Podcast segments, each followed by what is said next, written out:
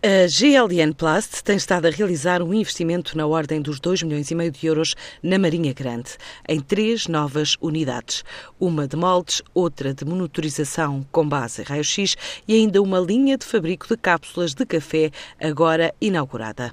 A ideia é aumentar a capacidade, manter os 23 postos de trabalho e conseguir chegar a uma produção superior a 10 milhões de cápsulas por semana. São planos adiantados por António Freitas, o presidente executivo da empresa. Aproveitamos umas que tínhamos disponíveis, instalações essas que tiveram que ser completamente reformuladas uh, e adaptadas uh, ao fim. E então isto constituía um investimento total de cerca de 2 milhões e meio de euros, incluindo todo o equipamento dedicado a esta segunda linha de cápsulas Delta Q.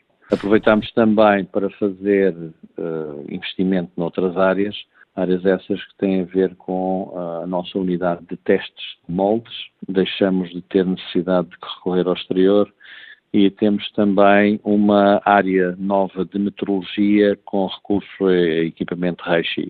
Além destes projetos da Unidade Empresarial de Produção e Comercialização de Peças Plásticas Técnicas, integrada no grupo GLN, detido pela Gestmin da família Manuel Champalibo, o ano 2017 trouxe a estreia da empresa no mercado externo, com a entrada no México, onde, apesar de tudo, estima crescer em segmentos de negócio como a indústria automóvel, a partir de uma unidade de injeção de plásticos que instalou no país. O investimento foi na ordem também dos 2 milhões de euros, em que temos neste momento eh, uma instalação numa unidade de negócio, dessa unidade de negócio num pavilhão novo em, na cidade de Querétaro, é cerca de 200 km a norte da cidade do México. Neste momento temos já duas máquinas uh, a trabalhar, uma delas em pleno para um cliente da indústria automóvel e, e, pensamos instalar, porque temos capacidade para isso, mais máquinas durante o próximo ano. Portanto, durante o próximo ano uh, estamos disponíveis para investir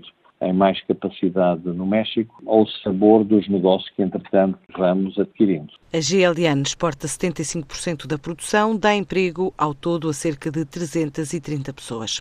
Os portos marítimos portugueses atingiram um volume de tráfego mais elevado de sempre no primeiro semestre. É um recorde alcançado nas zonas portuárias comerciais do continente, incluindo Leixões, Aveiro, Figueira da Foz e Sines, que entre janeiro e julho chegou às 57 milhões de toneladas, mais 7,1% do que a igual período de 2016. A Simpora registrou um prejuízo de 199 milhões de euros no primeiro semestre, uma melhoria face aos resultados líquidos negativos de 527 milhões de igual período do ano passado, atribuído a perdas de negócio no Brasil. Em Portugal, a cimenteira diz que houve um aumento de cerca de 20% na procura e que as exportações da Simpor tiveram maior incidência no segundo trimestre, registaram um aumento de 17%, enquanto que a faturação subiu 14% para os 130 milhões de euros.